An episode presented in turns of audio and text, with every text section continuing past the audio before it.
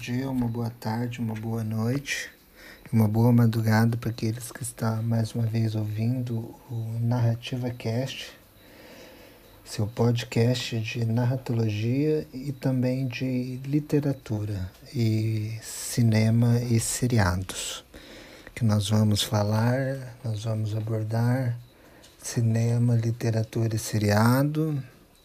Vamos falar de livros, de séries e de filmes dentro de uma perspectiva narratológica e continuando dando sequência aos conceitos que a narratologia trabalha.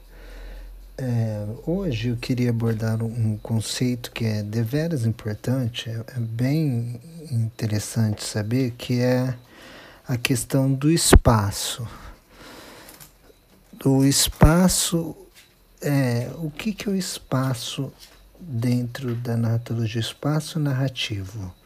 Como que nós podemos definir esse espaço? O que, que seria esse ver esse espaço? Como que o escritor pode usar espaço? Como que o leitor pode perceber o espaço? Nós vemos, por exemplo, o...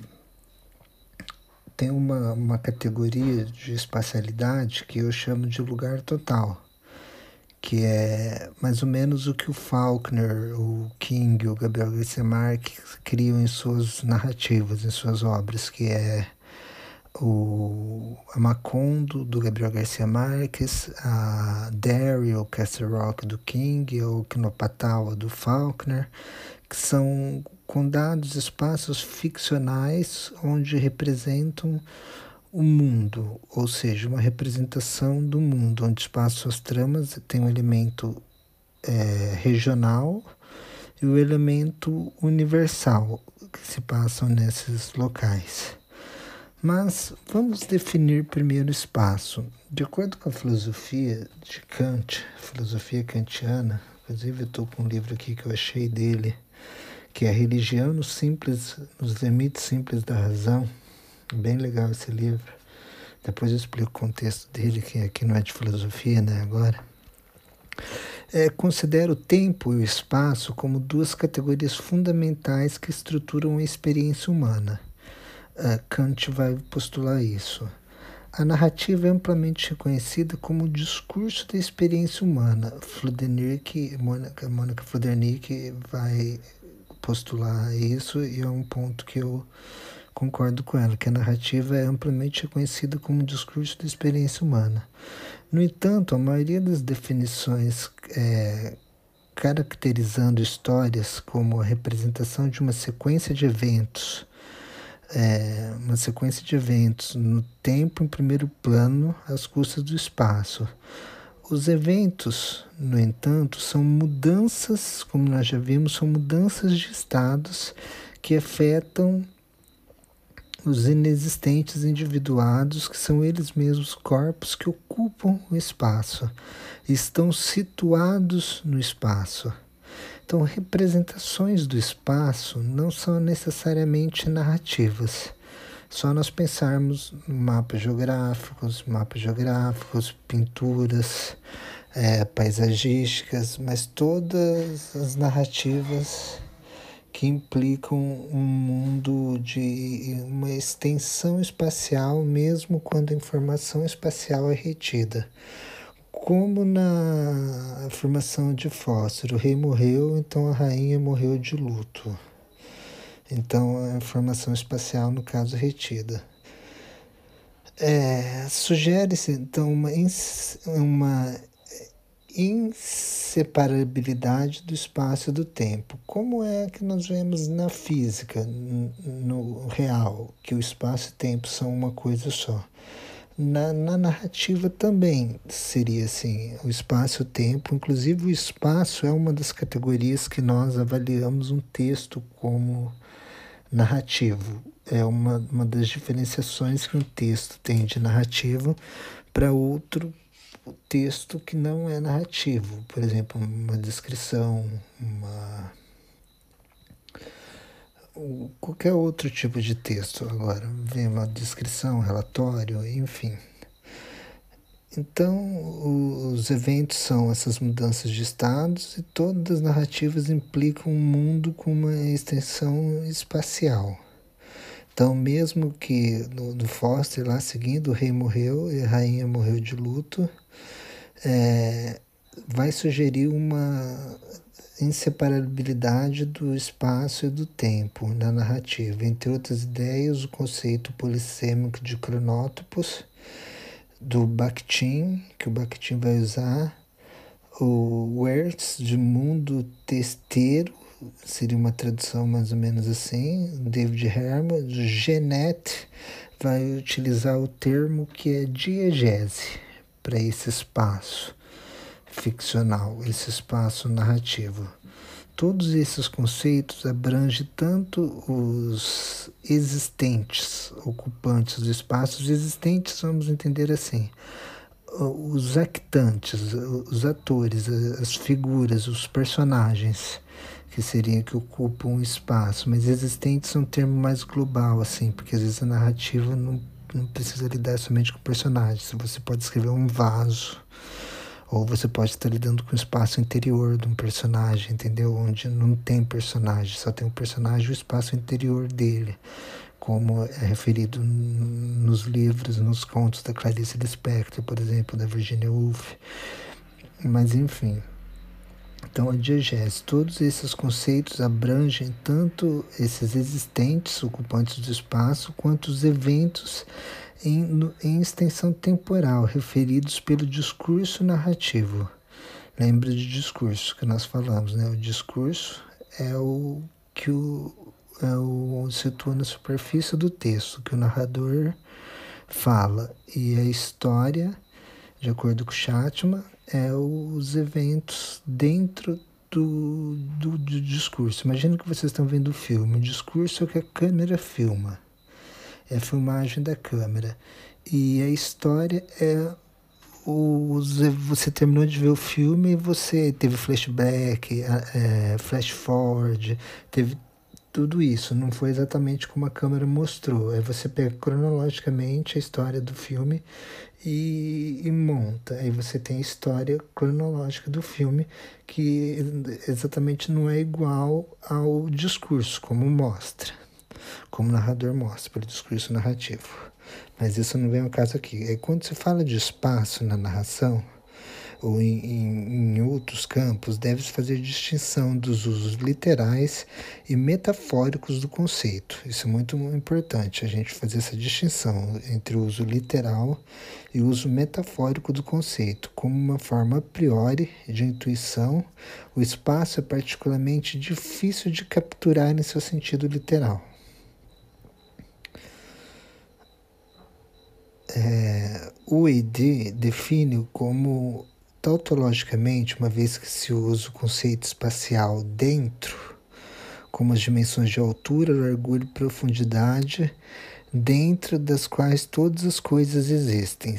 A definição, as definições mais matemáticas do dicionário de filosofia de Cambridge, por exemplo, evita essa tautologia mas a sua maior abstração não captura um senso intuitivo do espaço como recipiente das coisas. O Disseu vai dizer assim: um coletor estendido de várias dimensões, onde o número de dimensões corresponde ao número de magnitudes variáveis necessárias para especificar a localização do coletor. Muitos dos conceitos também espaciais desenvolvidos na teoria literária e cognitiva, com isso depois nós vamos falar sobre narratologia cognitiva, que o cognitivismo está em voga na, na os mapas mentais que o leitor cria, tudo.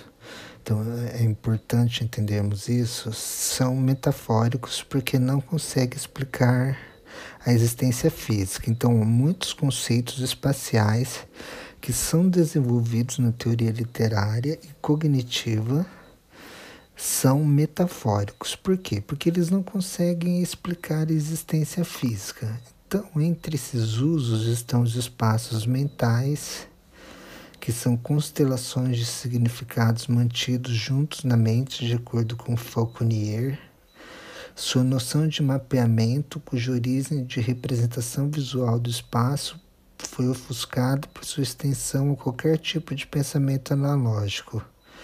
A leitura, entre aspas, espacial da narrativa, que é uma abordagem que ela descreve como prestando atenção não apenas a um eixo horizontal da trama, mas também a um eixo vertical.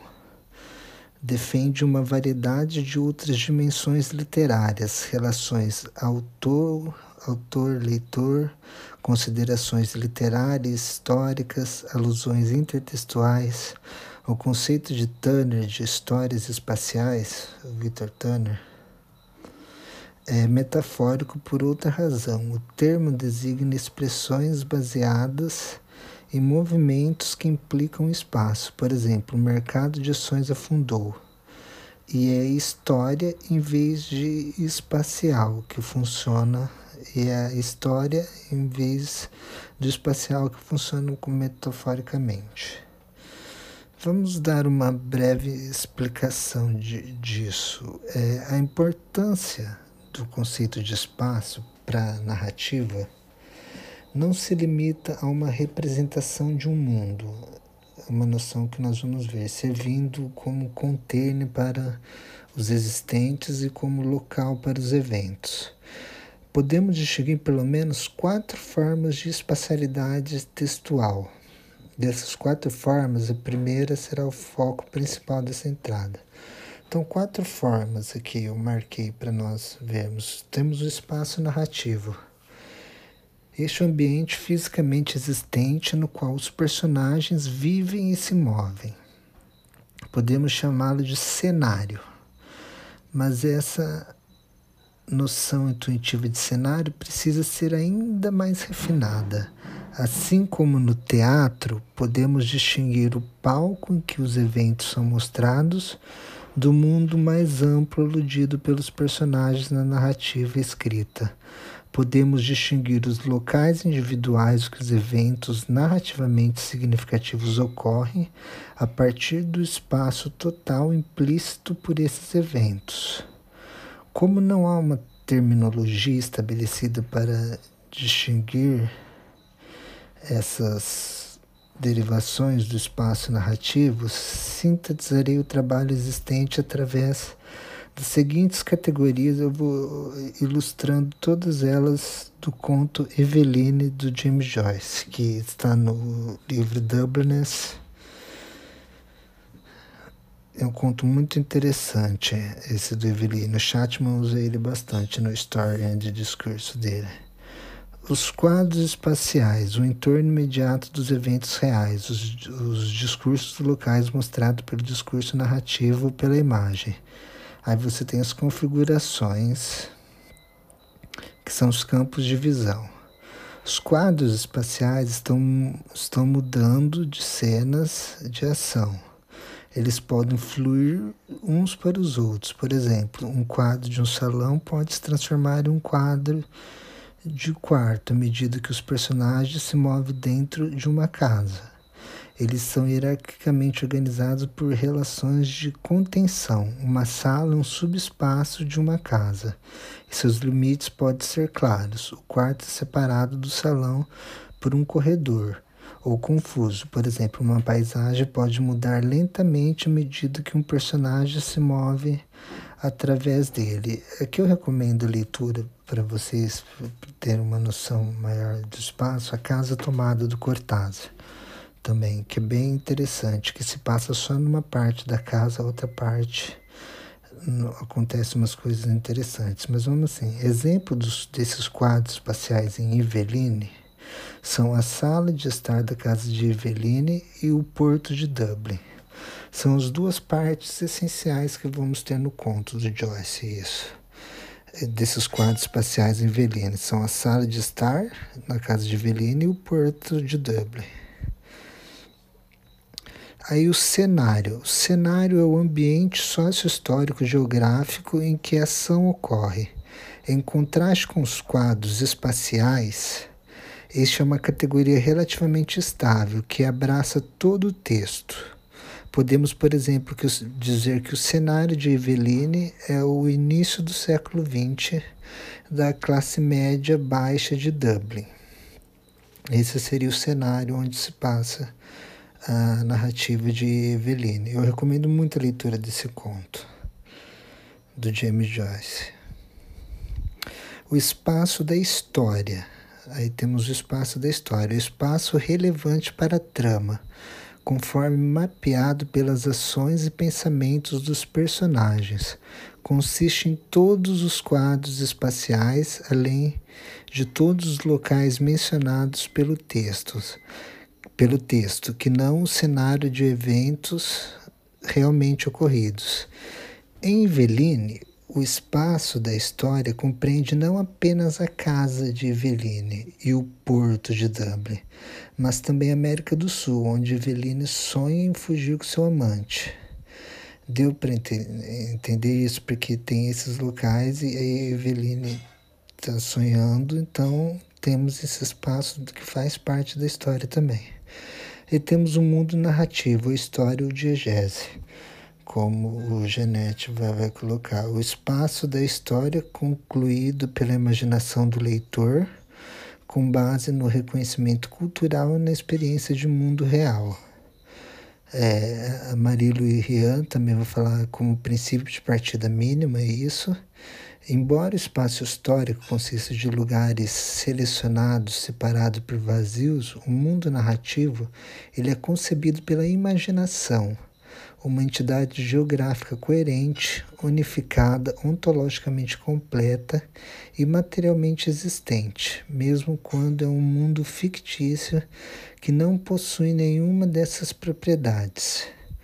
Como os lugares totais, aqui se encontra o que eu chamo de lugar total, que seriam os mundos ficcionais representados pelos pelas cidades ficcionais criadas por, por Faulkner, Gabriel Garcia Marques, Stephen King e outros que criam esses, essas construções totais. Seriam mais ou menos isso, Yukino Patal, Macondo, Castle Rock, Derry. Então, no mundo de Eveline, assistimos a Dublin de James Joyce também. Assumimos que Dublin e América do Sul são separados pelo Atlântico embora o oceano não seja mencionado pelo nome. Isso tem uma importância. Em uma história que se refere a locais reais imaginários, o mundo narrativo ele vai sobrepor, então ele sobrepõe os locais específicos do texto para a geografia do mundo real. Então, o mundo narrativo ele se sobrepõe à geografia do mundo real. Em uma história que se passa em paisagens totalmente imaginárias, por exemplo, Senhor dos Anéis. Os leitores assumem que o mundo narrativo vai além dos locais nomeados no texto. Por exemplo, a Terra-média não é só aquilo que o Tolkien narra, ela vai além. Ou George Martin no Mundo Médio dele lá. Eu, que eu não li a Crônicas de Gelo e Fogo, então não, não li o volume 1 só. Mas é do Senhor dos Anéis ficou claro. O espaço contínuo entre eles que não posso preencher esse espaço de características geográficas, mesmo que eles não possam preencher esse espaço com características geográficas. No caso do Senhor dos Anéis, no caso da Torre Negra do Stephen King, é, no caso do, do mundo do George R. R. Martin, que é das Crônicas do Gelo e Fogo, enfim, aí temos o universo narrativo, que é o, seria o E, é o que é o mundo no sentido espaço-temporal do termo, apresentado como real pelo texto, além de todos os mundos contrafactuais construídos por personagens como crenças, desejos, medos, especulações, e são pequenos mundos, fictional worlds, como Thomas Pavel vai colocar, especulações, pensamentos hipotéticos, sonhos e fantasia. Então, o universo narrativo de Eveline contém um mundo onde ela embarca em um navio para a América do Sul e vive feliz para sempre com seu amante, e outro onde ela é emocionalmente incapaz de deixar Dublin. É muito interessante a tensão que esse conto cria e, ao mesmo tempo, a não tensão que esse conto provoca. É, eu gosto muito de, dos contos do Joyce, mas principalmente desse por essa por essa dupla ambiguidade, né? Para que o mundo possível faça parte do conceito metafórico do universo narrativo, ele deve ser ativado textualmente. Por exemplo, o mundo onde Eveline se torna rainha da Inglaterra não pertence ao universo narrativo da história, porque nunca é mencionado pressuposta no texto. Aqui nós entraríamos numa discussão de mundos possíveis. Aí só para fechar aqui, então, todos esses níveis descritos aqui, numa perspectiva estática, como produtos finais da interpretação, são progressivamente divulgados ao leitor através do desdobramento temporal do texto. Então é importante nós atentarmos para isso. Podemos chamar de apresentação dinâmica as informações espaciais a textualização do espaço, que é o nível textual do espaço, e, e essa textualização torna-se uma o que? Narrativização, quando o espaço não é descrito para o seu próprio bem, mas seria um guia turístico porque se torna cenário de uma ação que se desenvolve no tempo como os espaços do Nordic Noir, por exemplo, as ficções criminais nórdicas, que são guias turísticos ficcionais dos países escandinavos. Mas vamos ficar por aqui, então que esses conceitos possam servir para aquele que lê, ter uma compreensão melhor do, do espaço, e para aquele que escreve e aquele que, que analisa obras literárias tem uma compreensão melhor de como a espacialidade se dá. Então, isso só, só, nós só passamos por cima dos conceitos como nós fazemos aqui, mas tem bastante coisas para falar do espaço. E o próximo Narrativa Cast, se eu não me engano, vai ser sobre um livro, um filme ou uma série.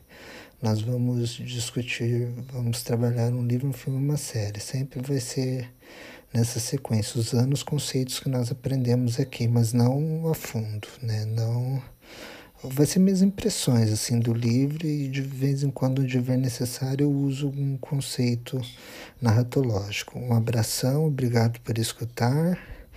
E o e-mail tá aí, minhas redes sociais é pedro, arroba Pedro Velar, com dois L's, o Instagram, sigam lá e o Gostar de Ler, e para Gostar de Ler no Facebook também, se puderem, curtam lá e interajam com a gente lá. Um abração e até mais.